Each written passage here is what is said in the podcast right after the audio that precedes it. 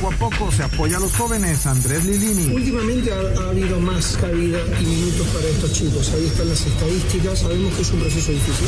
Regresa el Tri a Guanajuato y Barcis niega. Las ciudades de Celaya e Irapuato serán las sedes del premundial sub-20 de la CONCACAF del 20 de julio al 4 de agosto, en el que 27 selecciones estarán cuatro lugares para la Copa del Mundo sub-20 de la FIFA.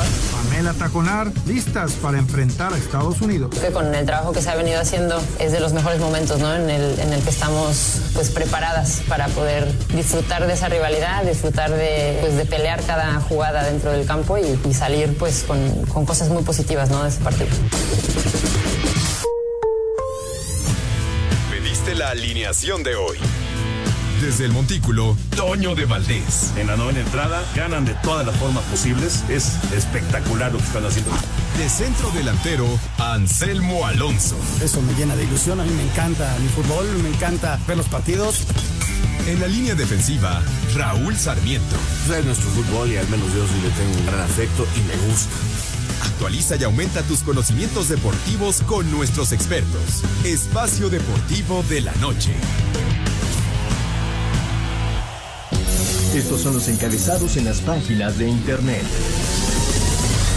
Cancha.com devuelve Abierto Mexicano Luz Acapulco. El complejo del Abierto Mexicano de Tenis 2024 reabre sus puertas cuatro meses después de la reconstrucción tras los daños que dejó el huracán Otis y que contó con 200 millones de pesos, generando más de 500 empleos directos y 1.500 indirectos. Record.com.mx lista preliminar del tricolor para enfrentar al Final Four de la Nations League. Jaime Lozano sorprendió en añadir en la prelista a Pocho Guzmán, Dos Santos y Chicote Calderón. Esto.com.mx Irapuato y Celaya las sedes del premundial varonil sub-20 de CONCACAF el tricolor sub-20 buscará su boleto a la Copa del Mundo de la categoría que se llevará a cabo en Chile en 2025. TUDN.com.mx Checo Pérez ansioso y motivado porque ya lleguen las carreras de Fórmula 1. El piloto mexicano de Red Bull considera que tuvieron una semana de prueba sólida de cara al debut de la temporada 2024 en el circuito de Sakir. Mediotiempo.com Duelo de mexicanos. Canelo Álvarez enfrentará a Munguía el 4 de mayo en Las Vegas. El pugil tapatío expondría su campeonato indiscutido de peso supermediano al también mexicano.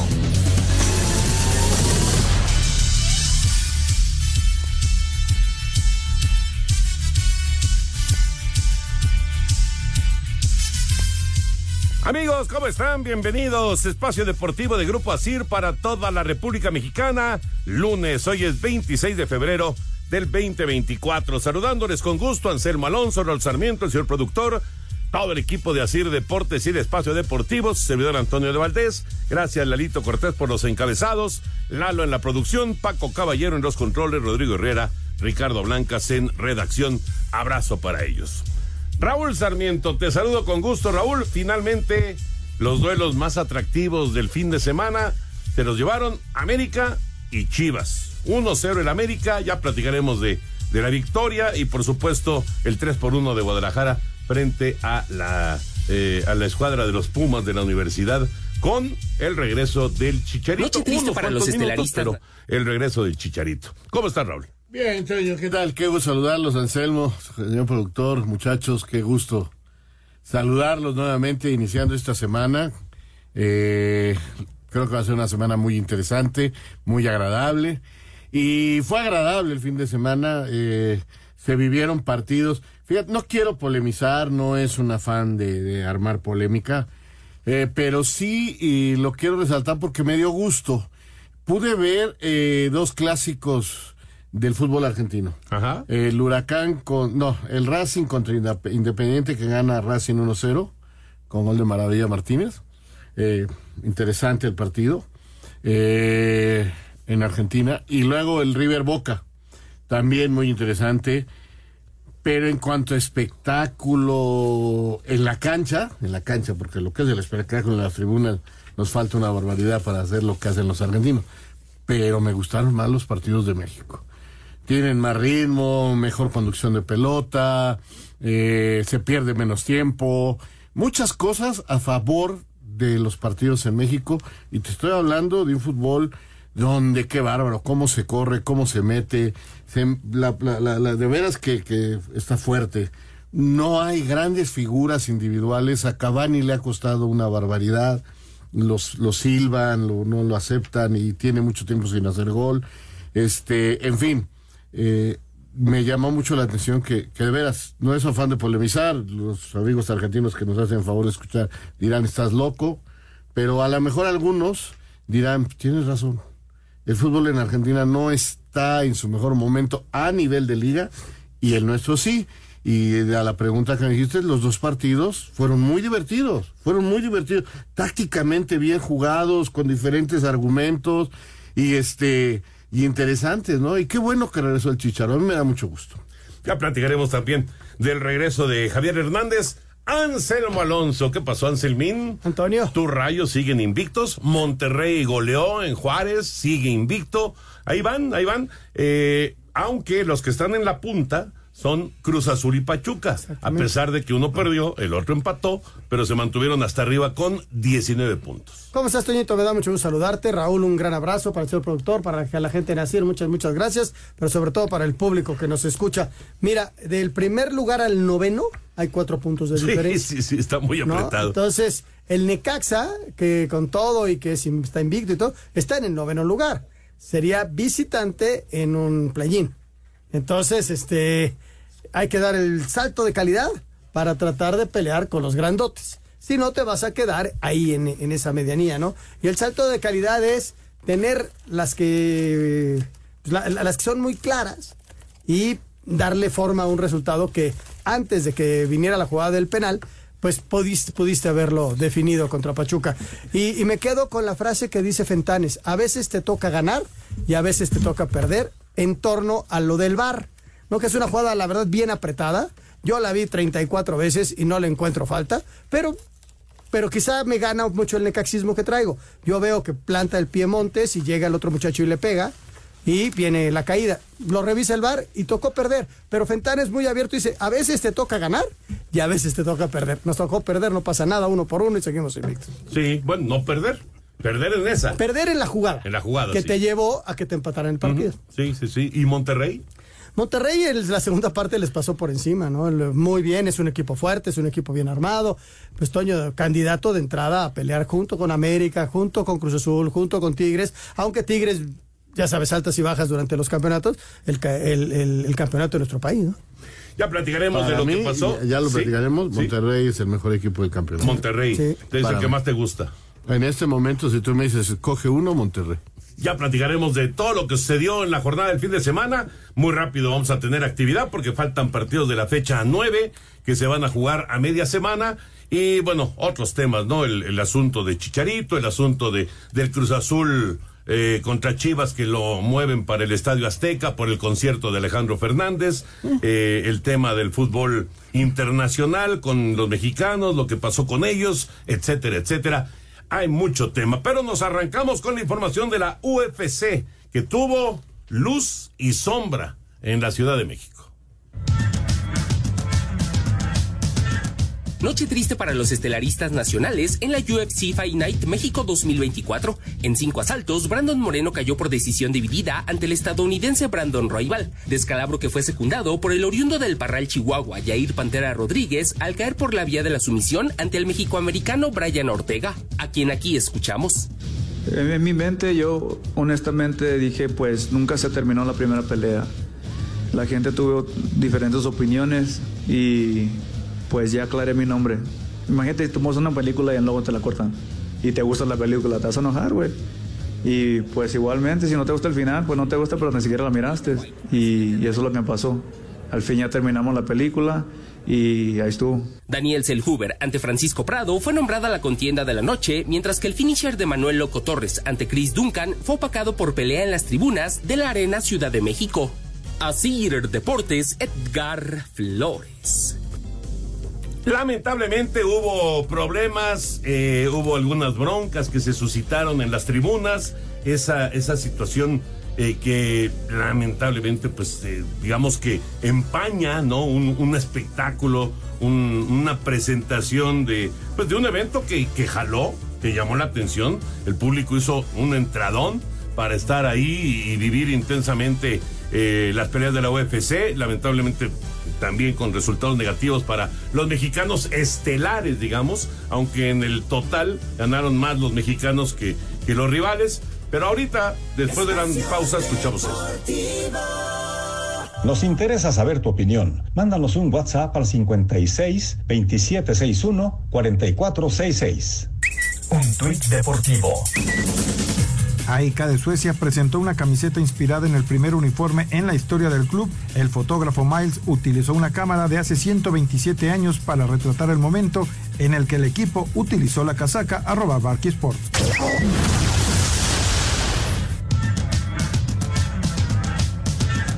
Dana White, presidente de la UFC, restó importancia a la trifulca suscitada en las gradas de la Arena Ciudad de México durante la Fight Night México 2024. That never, literally never happens. It happened here in Mexico City. The crazy thing about that fight. Fue, fue una locura, la verdad eh, eh, no es algo que le moleste a UFC, realmente no es que pase muy seguido en los eventos, pasó aquí y a mí lo que me sorprendió es que no había seguridad que separara la pelea, yo estuve viendo pues, toda la pelea hasta que terminó y afortunadamente pues bueno ya no siguió más, pero pues sí, no había seguridad. Además, aseguró que la posibilidad de que exista nueva fecha para nuestro país este año es latente. Así Deportes, Edgar Flores. Si vas a convocar una gran cantidad de aficionados y además los vas a tener durante muchas horas, en, en este caso en la Arena Ciudad de México, pues necesitas una buena seguridad. Digo, así de sencillo. Fundamental. Pues sí. Pero ya ves que la liga no hace nada. Ah, no, ¿verdad? No, no, no, no. no, UFC, Raulito. Los organizadores tienen que. Es que, Toño, lo que quiero decirte que esta es una problemática que debemos de entender parte, sí, de la organización, pero también parte de las autoridades locales. Ahora fue en el Distrito Federal. La cantidad de policías que tengas, la seguridad que dé los organizadores, pero la violencia que se genera, en, que, hay en, nuestro país, está ahí en cualquier lado. Es, es, increíble, o sea, a esta gente no le das de beber, o que hay una imagen que, que hay un tipo tirando golpes, casi se cae solo de lo tomado que está, hasta que llega uno y le pone un derechazo y ya, a dormir y lo deja ahí entre las sillas. Puede caer y en un escalón pegarse. No, se puede matar. Entonces, pero, pero yo no veía ni un, yo no veía ni un policía. No. Entonces, sí, mala organización, pero como las autoridades también, oye, vas a hacer un evento. Necesitas tantos. Tantos. Y tienes que pagar a lo mejor por eso. Claro. O no te doy permiso de hacerlo. Así es, así es pero eh, el problema es una violencia general que hay en, todo el país. en la sociedad. una violencia terrible, o sea, ay, está, muy feo. Está feo, ¿eh? está, está Y no de ahora, desde hace mucho no, ya, ya ¿eh? se viene acarreando. no, no quiero que esto lo tomen como un comentario político ni nada. No, Raúl, es un comentario social social, donde quiera. Y la, y la piel está muy sensible. Entonces la gente se crispa muy rápido. Hay una polarización que la vivimos. Por eso aclaro, porque sí, capaz que te empiezan a insultar, a decirte, no saben ni a quién le voy, pero pues este. Mira, eh, hay una, una agresividad. Les platico una anécdota de ayer. Voy caminando, voy caminando con mi perrita, que no le hace daño a nadie, es una perrita de tres años chiquita. Pasa una señora con un palo. No le dio un fregadazo a la ¿Por? perrita. Sí le ocurrió. En serio, o sea, te das cuenta que la gente está enojada. Y va y le da, y le digo, oye, ¿qué, ¿por qué le Y ya se va la señora. Porque se le antojó. O sea, ese es el. Y luego te pones a pensar, oye, ¿qué tal si yo le hago algo a esta señora? Se arma la de Dios, me graban y todo. Pero de la nada, Toño, de la nada un trancazo a la pobre Qué perrita. Poca, la verdad. En serio, pero eso es un reflejo de una sociedad que está lastimada. Pues Esa es la verdad. En fin, ya, ya eh, seguramente cuando la UFC decida regresar, ya sea este año o el próximo año, seguramente van a, tomar otro tipo de medidas para que no se presenten estos problemas. Bueno, eh, hablando de eh, grandes eventos deportivos en nuestro país, cerró el evento de Los Cabos, ya arrancó Acapulco, hablando de tenis, y qué sorpresa dio Jordan Thompson, que le ganó en semifinales a Zverev y en la final a Ruth, a Casper Ruth qué manera de coronar. Decía, fue un milagro. Esto, esto fue un milagro, decía Jordan. En seis horas, ahí les va, ¿eh? En seis horas juega la final de singles. Luego juega al ratito la semifinal de dobles. Y luego la final de dobles y la gana. En un ratito, en seis horas se echó esos tres partidos. Sí, y terminó hasta la madrugada. Imagínate. Sí, sí, sí. ¿Y está en Acapulco? Yo creo que debe Y estar se en va- el y hospital. se va a Acapulco, por supuesto. Sí, sí, ahí va a estar. En el torneo, claro, por supuesto que va a estar en Acapulco Jordan Thompson. Vamos con información. El tenista australiano Jordan Thompson se coronó en el Abierto de los Cabos al vencer en la final al noruego Casper Ruth en dos sets por 6-3 y 7-6, ganando así su primer título en el Tour de la ATP en su carrera. Además se convirtió en el octavo campeón diferente en las ocho ediciones del torneo. Aquí sus palabras. Pasé muchas horas en la cancha esta semana. En cuartos de final me podrían haber dado un doblete, podría haber perdido 6-0 y 6-0 y ahora estoy levantando el trofeo, así que creo que sigue siendo un milagro. Ha sido un viaje, tengo casi 30 años y estoy levantando un trofeo. Nunca pensé que haría eso. Thompson también se coronó en dobles junto a su compatriota Max Purcell, venciendo en la final al kazajo Alexander Nedovesov y al ecuatoriano Gonzalo Escobar por 7-5 y 7-6. Así Deportes, Gabriel Ayala. Gracias, Gabriel. Y antes de meternos ya al tema de fútbol, lo que pasó en Atlanta. La victoria de Daniel Suárez. El triunfo que consiguió este muchacho en NASCAR con una diferencia de tres Qué milésimas de segundo. Yo he visto la imagen varias veces. Sí, sí, el, el Y- y- cuadro y- cuadro, ¿no?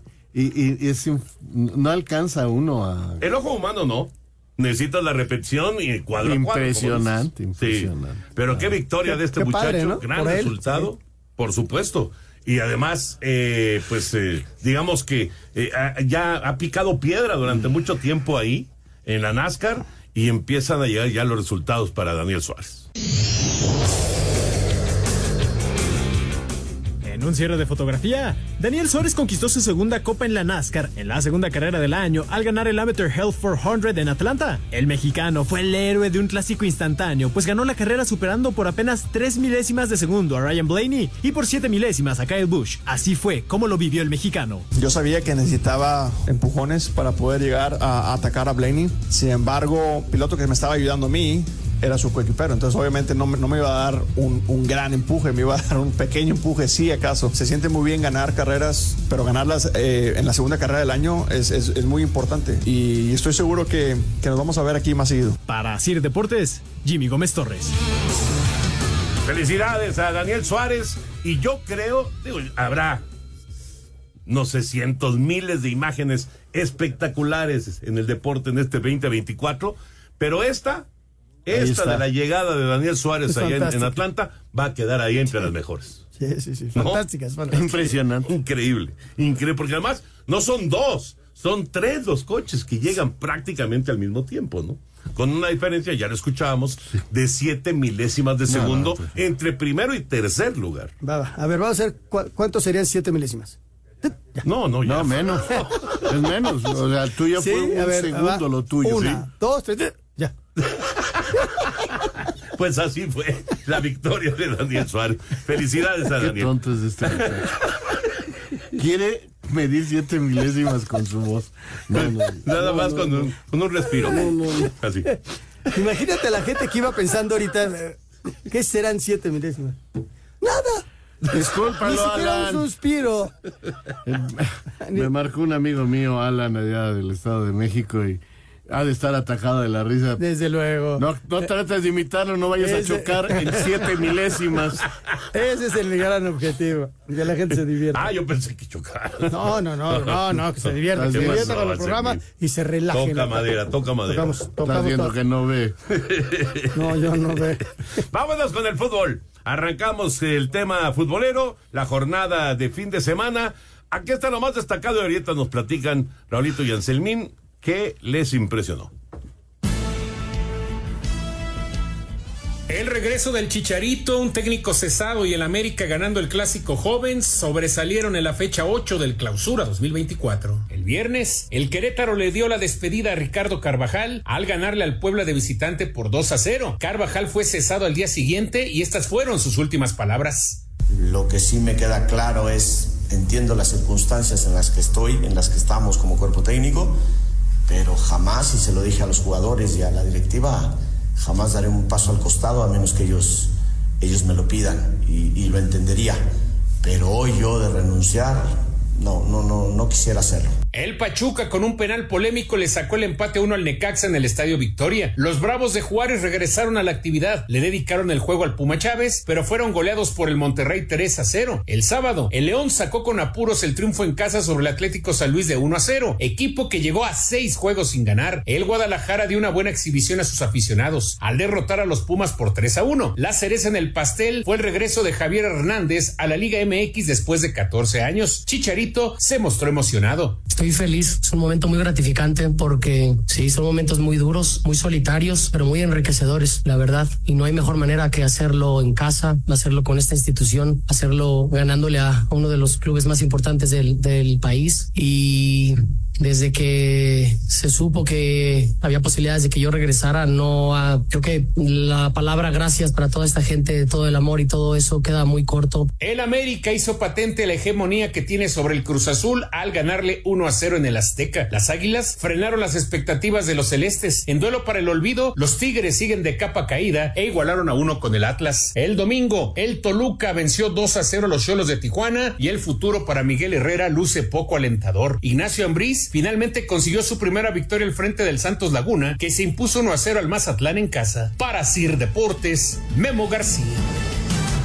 Gracias, Benito. Ahí está el repaso de lo que fue la jornada de fin de semana que nos presentó pues el eh, clásico joven, que nos trajo el Chivas en contra de Pumas y por supuesto que mantiene el invicto Monterrey en contra de Necaxa. Y ya como quedan unos cuantos segunditos nada más, no le voy a preguntar todavía Raúl, y Anselmo, o no más te bien, voy a responder. les dejo ahí la pregunta. ¿Qué fue lo que más les llamó la atención de esta jornada de fin de semana en el fútbol mexicano? Mañana tenemos ya fútbol. Mañana juega Querétaro en contra de San Luis y pasado mañana hay otros dos partidos de la jornada 9. Después de la pausa, le seguimos aquí en Espacio Deportivo. Un tuit deportivo. Cam Newton sale ileso tras enfrentar y vencer a siete jóvenes en pelea campal. Arroba la afición.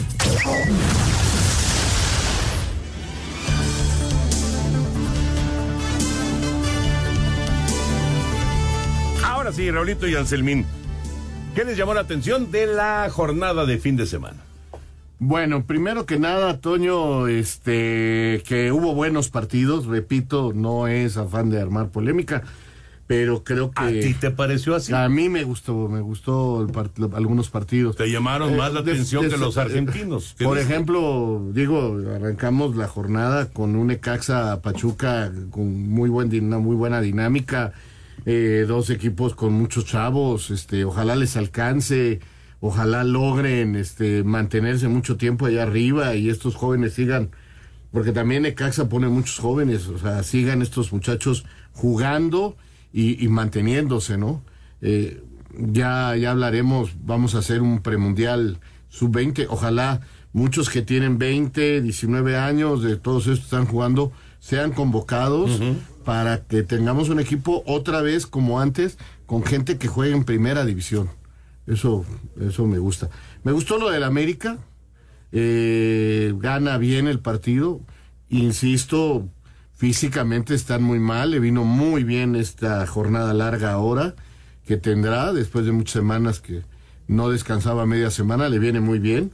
Plantearon muy bien el partido. El arbitraje yo no tengo ninguna polémica. Este, ya por ahí nos escribieron que todos fueron en offside y que también el que contó era offside. Yo creo que no. Yo creo que el que contó fue bueno. Los fuera de lugar no los puedo yo polemizar porque hay una máquina que los mide. Sobre todo el cabezazo de Quiñones, ¿no? El cabezazo Pero de si Quiñones hay una que máquina. sacaron los vectores. Ajá, pero si hay una máquina, Toño, que mide eso, pues entonces no puedo polemizar y tengo que creer que están bien anulados. Así es, así es. Y el que valió creo que está bien. O sea, listo. Hay polémica en cuanto a la expulsión, hay polémica en cuanto a que por qué no lo expulsó, a que por qué no fue penal. Pero eso, repito, yo creo que América gana porque lo supo plantear muy bien, supo manejar el partido en el momento necesario y, y, y Cruz Azul, pues con todo respeto a mis amigos celestes, no tuvo las armas para vencer al América. No hay una sola jugada de peligro importante. Un disparo de Poi fuera del área que muy fuerte que saca dos manos este el arquero americanista, pero díganme otra más que haya sido de peligro. Y América falló dos o tres que dices que bárbaros. Ahorita, ahorita, le seguimos con, con todo este análisis de la jornada y, también lo de Anselmo, pero nada más les quería yo preguntar, ¿es válido esto de que, o, es, es real esto que señalan algunos de que América se salió de su ADN y se defendió en la segunda parte? No, yo creo que al contrario, volvió a lo que empezó a hacer. El América tenía problemas defensivos y lo primero que hace el técnico brasileño es de defensa para adelante. Y el torneo pasado fue la mejor defensa. Y ahorita ya es otra vez la mejor defensa. O sea, primero me defiendo bien y poco a poco voy agarrando confianza y voy mejorando. Y va soltando a su equipo. No, no creo que se haya olvidado su ADN. Además, físicamente son una porquería, Toño. Ese es el tema, ¿no? Empezaron a salir todos por calambres o por cansancio. Pero además, Toño, eh, es curioso porque la gente dice es que se echaron para atrás. Simplemente fue un planteamiento de 10 metros atrás, pero fueron, tuvieron mucho más, mucho más jugadas de gol del América que de Cruzul, inclusive en la parte complementaria. Hay una de, de Brian, el remate de cabeza de Henry, y la de Quiñón. Y la de Quiñón, o sea, hay tres jugadas. y como decía Raúl, ¿cuál jugada de gol de Cruzul? Y en la primera parte, los 30 primeros minutos, yo, la verdad, llegó un momento. tiró a gol en el primer tiempo. Llegó un momento en que me acordé del 7-0. Dije, ¿Es en serio? Bueno, es que caían y caían los goles. Y caían y. Lo más que los anulaban y los anulaban. fueron cuatro. Pero pudieron haber sido un primer tiempo de 4-0. Sí, sí. Ah, caray. Pero bueno, eso me gustó mucho. Me gustó lo de Chivas. Pumas de visitante sigue teniendo los mismos problemas que tenía como Jamed. Y, y Chivas, y que haya debutado ya eh, el Chicharo me dio, me dio mucho gusto. Son de las cosas que, que me gustaron. Este, hay equipos que, que de veras no veo cómo vayan a levantar lo de lo de Cholos. Están metidos en un problemón. Pero un problemón. Si no sacan cuando ven un puto contra Monterrey este miércoles, no creo que siga Miguel, lamentablemente. Y lo de Juárez, ¿no? Juárez que además de todo le cayó el tema del Puma, que anímicamente, oye, Imagínate, ¿no? Y viene un partido a mitad de semana, es contra Tigres. Es que tiene dos partidos menos. Pero va contra Tigres. ¿eh? Está durísimo. Y tiene, eh, estrenó entrenador, nadie se acordaba. Dos puntos, dos puntos tiene Juárez. Con dos partidos menos, vamos a Ponle que los ganara ocho puntos. Pero entonces deja en el último lugar a Puebla, que también está por la calle de la amargura. y va Aris, Teguieta, que estaba con la sub-23, de interino. De interino. Sí, parece que va a ser Vilar. Y a Juárez, sí, parece que va a ser Vilar. Y a Juárez llegó un brasileño. Barbieri. Ajá. ¿No? Barbieri, exactamente. Bueno, ¿y tú, Anselmín? Yo añado nada más lo de Nacho, que Nacho gana su primer partido. Gana su primer partido con Santos. y el, el, golazo de Juan Pablo Domínguez con, con el Toluca, que le queda ahí la pelota y la mete, es un golazo. Le había costado trabajo, pero lo gana bien el equipo de Toluca. Y, y, mira, si no marcaste, todavía me da coraje, si no marcaste el penal sobre Cendejas, en donde sí hay un choque, hay un choque, indudablemente hay un choque, ya lo definirán cómo es el choque. ¿Por qué marcas el partido? O sea, hay una discrepancia en las decisiones de los árbitros. Marcan el, del Necaxa cuando Montes pone el pie en el piso y hay un choque. Ok, hay un choque provocado por el delantero. No lo traté de explicar en la transmisión. Y lo marcan, ok. Y el de Cendejas no lo marcas. ¿Por qué? Pues te va a explicar, Mauricio, por qué. Toca la pelota. Toca la pelota el jugador de, Cruz Azul. ¿Tú, Cruz Azul. ¿Tú crees que no es penal? No, yo creo que lo que marcara, pues, francamente. Por eso te digo, por eso me gustaron, me gustaron las la definición de Fentanes. A veces te toca ganar y a veces en esta jugada nos tocó perder. No nada en contra de mis compañeros que transmiten ahora a través de televisión la primera división hay una jugada que hay unas manos muy claras y dice que no porque rebotó la pelota en la pierna. y no, tiene nada que ver. Y, ya sabe, y aquí Bricio y mucha gente ha dicho que eso ya no tiene nada que ver. No, mientras Pero, esté ocupando un sitio que, que no debería estar ocupando si la mano está abajo de la cintura, pues no está ocupando nada. Pero si está levantada de la cintura. ¿Que así fue? Sí.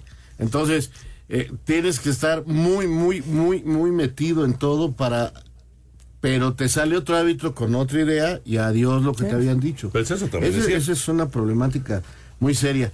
El golazo que mete este chico del Necaxa. Martínez, Emilio Martínez. Qué buen gol metió, pero fíjense, si pueden, véanlo otra vez.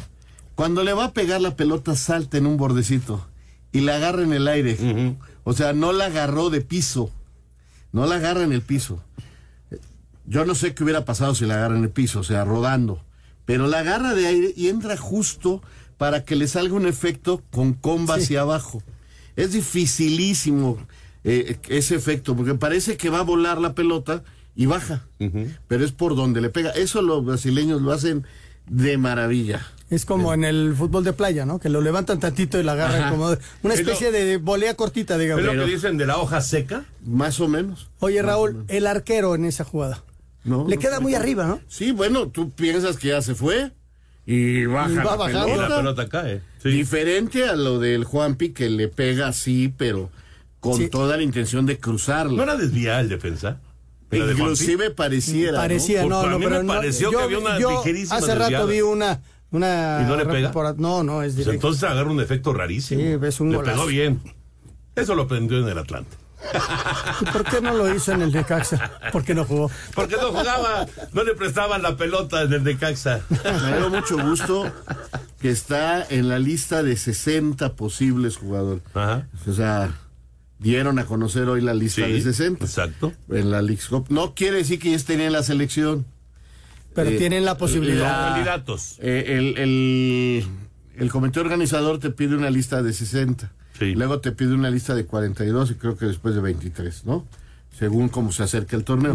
Entonces hoy dan a conocer la CONCACAF, la lista de 60. Y hay jugadores como el Pocho, como. Jonathan, y está Juan Pablo, está Marcelo Flores. Ahí, ahí está bien interesante la lista. Que, que a mí me gusta haberla conocido porque ya sé los que están en la órbita de- del técnico. Eh, ¿quién- ¿En quién puede llegar a pensar el Jimmy para futuras convocatorias? Eso me gustó, eso me, me llama la atención. Que Aunque haya sean este tipo. muchísimos jugadores. ¿no? No, bueno, algunos ni los van a llamar nunca. Pero oye, Es yo como jugador, o sea, Jonathan al ver su nombre, oye, Sí, se motiva. me están tomando ya en cuenta, a lo mejor me llaman. Claro. Eh, Juanpi, oye, salí en la lista, le voy a meter más. El propio Pocho, por fin volvió a aparecer en una lista. No aparece el Chicharo, no aparece Herrera, no aparecen otros que, que- que ya no van a estar, pero ya te das cuenta quiénes están en el panorama de la, de la ¿A selección. quiénes está viendo? Efectivamente, el, el- el técnico nacional. Hay tres partidos de la fecha 9 que están pendientes. Vamos con información. Juega con emoción y vive los deportes con pasión en un solo lugar. Disfruta una experiencia online de otro nivel en TenBet. Visita tenbet.mx y ponte la 10. TenBet presenta. Tras jugarse la fecha 8 de la Liga MX, está todo listo para que se reanude la jornada 9 del campeonato.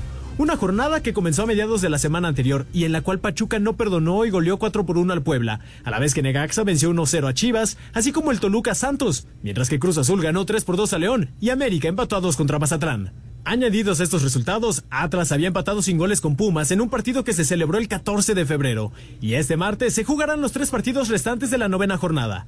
A las 7 de la noche, Querétaro recibirá al Atlético de San Luis y Tigres se enfrentará a los Bravos de Juárez que aún no conocen la victoria en el torneo. Quienes tampoco conocen la victoria son los Cholos de Tijuana que jugarán contra Rayados de Monterrey a las 9 de la noche. De momento los Cholos son antepenúltimos en la liga con apenas 4 puntos y no han ganado desde el primero de noviembre. Resultados que tendrían al técnico de la Jauría, Miguel Herrera, al filo de la destitución y él asume toda la responsabilidad. 100% el técnico tiene responsabilidad. Me traen para que el equipo funcione y estamos armando un equipo y la directiva tomará sus decisiones, pero la responsabilidad siempre será del técnico. Es para que funcione y no está funcionando, entonces le tengo que dar la vuelta y le tengo que sacar de donde tenga que sacar las, las- circunstancias para que el equipo gane. En la cancha estamos jugando bien, pero no funcionando de, la mejor forma. Jornada 9 del balompié mexicano en la Liga MX. Para Sir Deportes, Jimmy Gómez Torres. Gracias, Jimmy. Ahí está la información del complemento. Que había duda, es uno el martes, el de Querétaro, y los otros dos el miércoles, ¿verdad? Así lo tengo yo, ¿eh? Martes es Querétaro San Luis y miércoles a las 7 eh, Querét- eh, Tigres contra Juárez y a las 9 Cholos contra eh, Rayados, Monterrey. contra Rayados de Monterrey. Lalo Bricio, ¿cómo estás, Lalito? Un abrazo grande, ¿cómo andas? Tonito, Raúl Anselmo, señor productor, le saludo con el afecto de siempre. Pues me parece mandatorio que tenemos que hablar del trabajo de Oscar Mejía en el clásico joven del balompié mexicano. Empezaré por decirles que a mí me pareció un estupendo trabajo. Mira, yo creo que para juzgar el trabajo de los de negro, tenemos que tomar en cuenta el grado de dificultad del partido. Y caray, le, tiraron un Miura de 600 kilos, ¿no? Fue un partido muy difícil, de, usando un término taurino, ¿no? Fue un, un partido muy difícil de arbitrar. Me parece que los cuatro goles que, que, le anulan por fuera de juego al América están bien anulados. Me parece que el gol que algunos del Cruz Azul, el gol logrado por los de Cuapa, que los de la Noria claman que era en posición adelantada, están equivocados. Eh, estuvo bien conseguido el gol de, de, del América con el que se levantó con el triunfo, ¿no? Igual se pide una jugada, una expulsión al minuto 40 de Charlie Rodríguez por una entrada sobre Salvador Reyes, me parece. A ver, tenemos que pensar que hay dos elementos indispensables para una tarjeta roja directa. Uno, que la falta se cometa con una, con una fuerza desmedida e innecesaria. Y dos, que ponga en riesgo la integridad física del adversario. No ocurría, no tiene esos dos elementos. Es un tallón, sí, sí es un tallón, sí es una entrada dura, pero es de amarilla. Si no cuenta con esos dos elementos, no puede ser de tarjeta roja directa. Entonces yo creo que es otra buena a favor de, del árbitro y que no, no era para VAR. Y la jugada más apretada es cuando inicia la parte complementaria, ya hay un supuesto penal de Charlie Rodríguez sobre Cendejas. Mira, ahí yo tengo mucho la, la, duda de que el jugador del defensor del de, azul puntea la pelota. Yo pienso que puntea la pelota. Pero también ya tiene plantado el pie cuando Cendejas este, se estrella sobre, sobre su pierna, ¿no? Es más, lo brinca, lo intenta brincar, ni siquiera lo toca y luego ya viene el contacto. Yo no, yo no hubiera marcado ese penal por la simple y sencilla razón que mi convicción arbitral es que tienen que ser clarísimos los penales. Entonces te dicen, ¿y por qué no intervino el VAR? Bueno, pues porque el VAR está para revertir los errores claros, obvios y manifiestos del silbante, y pienso que esa jugada es dudosa y polémica. Entonces no tenía por qué intervenir el VAR. Finalmente, creo que en el recuento de los daños no, no influyó en el resultado del partido porque ganó el que metió el gol y las decisiones del árbitro no cambiaron el ganador. Entonces creo que que salieron con banderas desplegadas y yo felicito a Oscar Mejía por el trabajo que, hizo en el Clásico Joven. Pues sí, yo creo que, mira, podemos discrepar de alguna, pero en términos generales sí le tocó un partido bravísimo. Bravísimo, pero yo creo que salió bien. Yo también. Yo estoy de acuerdo con, con, Lalo, creo que salió bien. Eh, le querías preguntar de lo, del, Necaxa, del Necaxa. Pero después de la pausa, porque aquí nos va a ganar y el corte. Piénsalo bien, tu respuesta. Regresa. Por favor.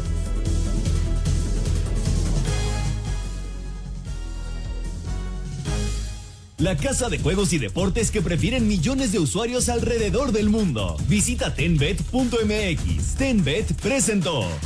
Espacio Deportivo. Espacio Deportivo.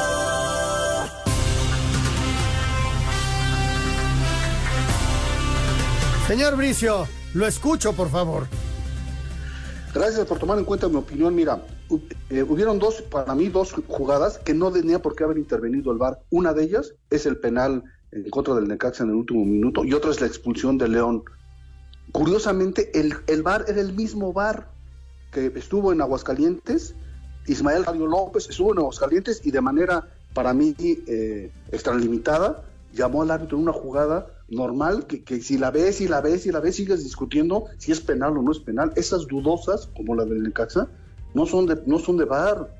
Yo no quiero discutir si, para mí ni fue falta, pero bueno, para el que piensa que sí fue falta, bueno, no son de bar. Y luego en la expulsión del, León lo, mandaron de Aguascalientes a León, el León también llamó al árbitro en una jugada inexplicable, en un encontronazo, que sí, sí le mete un pisotón ahí medio en el tobillo, pero que no era de bar, ¿no? Entonces ahí está mi opinión. El mismo cuarto oficial, en perdón, el mismo bar en las dos jugadas, en mi opinión, eh, obró mal. Les mando un abrazo de gol. Gracias por tomar en cuenta mi opinión, compañeros. Cuídense mucho. sigue siendo mi consentido. Gracias, Lalito. Espacio Deportivo. Un tuit deportivo. El que invade la cancha para protestar penalti en contra de su equipo en Qatar, arroba medio tiempo.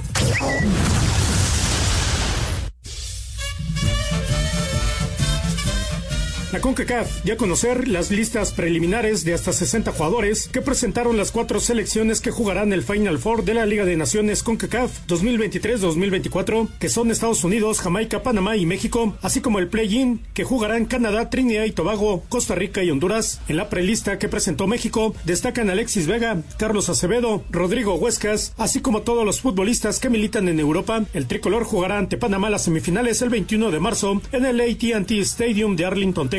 Por lo pronto, y como parte de su gira por Europa, Julio Davino, director deportivo de selecciones mayores varoniles, y Jaime Lozano, estratega nacional, se reunieron este pasado fin de semana con Luis Chávez, jugador del Dinamo de Moscú, en Antalya, Turquía, donde está haciendo pretemporada el equipo, así como con Orbelín Pineda, futbolista de la AEK de Atenas, Asir Deportes Gabriel Ayala. Gracias, Gabriel. Ahí está la información, lo que decía Raúl, la lista de Ahí está. 60 Muy que tiene en Muy este momento eh, el Jimmy para la Nations League. Espera, y hablando espera, de espera, selección, Estoy viendo de 60, no, no, no estoy yo. no, ¿verdad? no estás. Ah. No estás. Eh, creo que estuviste en la de 84. Pero la de 1984. Exacto, de 1984. O sea, Por eso sí, pues yo- bueno, yo nada más quiero corroborar que no estoy. Si no, tengo que sacar mi visa. ¿Y la femenil? La femenil juega hoy contra Estados Unidos en la Copa Oro. No puedo. Sí, Raúl. No puedo. No, bueno, ya, serios. Este, qué bien se ve la cancha de Acapulco, por cierto, estoy Sí, viendo el tenis. Este, pues ojalá la selección dé un campanazo, es favorito Estados Unidos, o que cuando menos no le hagan muchos goles para que Termine en segundo este, lugar. termine en segundo lugar Ojalá. y califique. Quedando en tercero y calificando, es muy por, por la cantidad de goles a favor que tiene. Este, es muy factible que le tocara con Brasil y Brasil llevó buen equipo y las brasileñas son buenas. Ya le ganaron a Colombia que los habían eliminado para el Mundial, así que no se puede uno confiar. o sea. No, no, para nada. Es, eh, el, el resultado del 8-0, ¿no? Sí. Te da esa, esa posibilidad de a ver cómo le va a Argentina también con República Dominicana. Iba 1-0 al medio tiempo. No, ya está. Ese partido iba 1 Eso por le 0 da gran tiempo. ventaja al equipo mexicano. Sí. Señor productor.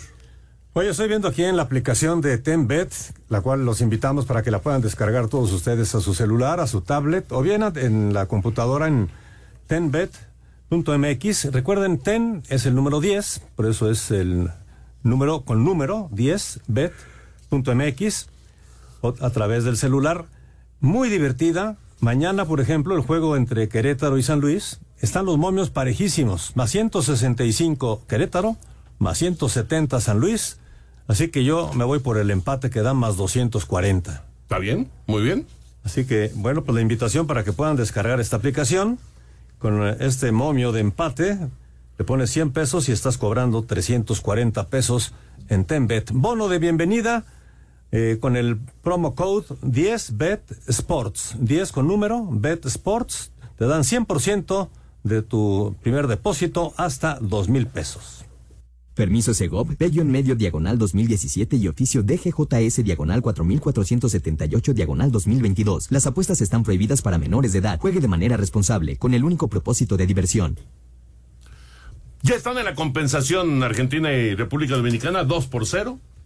Así que con ese resultado México o sea, va a terminar en segundo lugar. Dos por y cero. puede terminar en primero, ¿no? Solo que le metieran una goliza Pero histórica. Histórica, histórica. Porque eh, se complementa el 8-0 de México Sí. con el 4-0 que le metió Estados Unidos. Estaban en, ellos estaban, la diferencia tenía que ser de menos 12. Entonces ahorita tendría que México perder 10-0. Sí, no, sería Muy una cosa de escándalo, ¿no? Bueno, Espacio Deportivo y 88.9 Noticias se llevan a los mejores eventos y qué mejor que ir a Anastasia. Por eso entra en tu celular a nuestra aplicación iHeartRadio, buscas el 88.9 Noticias, ahí está nuestro talkback. Es el círculo rojo con el micrófono blanco, lo tocas y grabas un mensaje que diga Anastasia, así de fácil, Anastasia. Dejas tu nombre, teléfono y la producción se pone en contacto con los y las ganadoras. Y bueno, vámonos entonces. eh, ahorita les digo cómo está la quiniela, pero tenemos muchos mensajes y llamadas. Nos, nos la está mandando aquí Jackie. Gracias, Jackie. Buenas noches, soy Roberto Jaime de Saltillo. Excelente programa. ¿Con quién fue la bronca en el América contra Cruz Azul al finalizar el partido? Fueron asistentes, ¿no? Sí, preparadores físicos. Van a volver a jugar, por cierto, en la fecha FIFA en Estados Unidos, ¿eh? América y Cruz Azul. Saludos, Toño, Raúl, Anselmo. Soy Francisco Hernández Diario. Los escucho y me hacen muy ameno el trabajo en el taxi de aplicación. Un abrazo. Abrazo. Desde Huminta, Antonio Hernández dice, referente al clásico joven, el América planteó un partido muy inteligente, el cual no dejó a Cruz Azul realizar eh, presión en todos los sectores. Y como dicen, el fondo físico del América está mal. Me imagino, si Cruz Azul hubiera eh, desarrollado el fútbol que había demostrado en jornadas atrás, la mayoría de los del América le hubiera causado estragos físicos. Lo que pasa es que América hizo el partido para no hacer esfuerzos extra. La pelota la tuvo Cruz Azul. América manejó el partido como le convenía. Mario Alberto eh, de la Colonia Obrera eh, pidiendo una, una sección que se llame ¿Dónde quedó? Como la que teníamos anteriormente. Ah, sí, era buena esa. Miguel Ángel Aurrabaquio de Xochimilco les deseo que tengan una gran semana.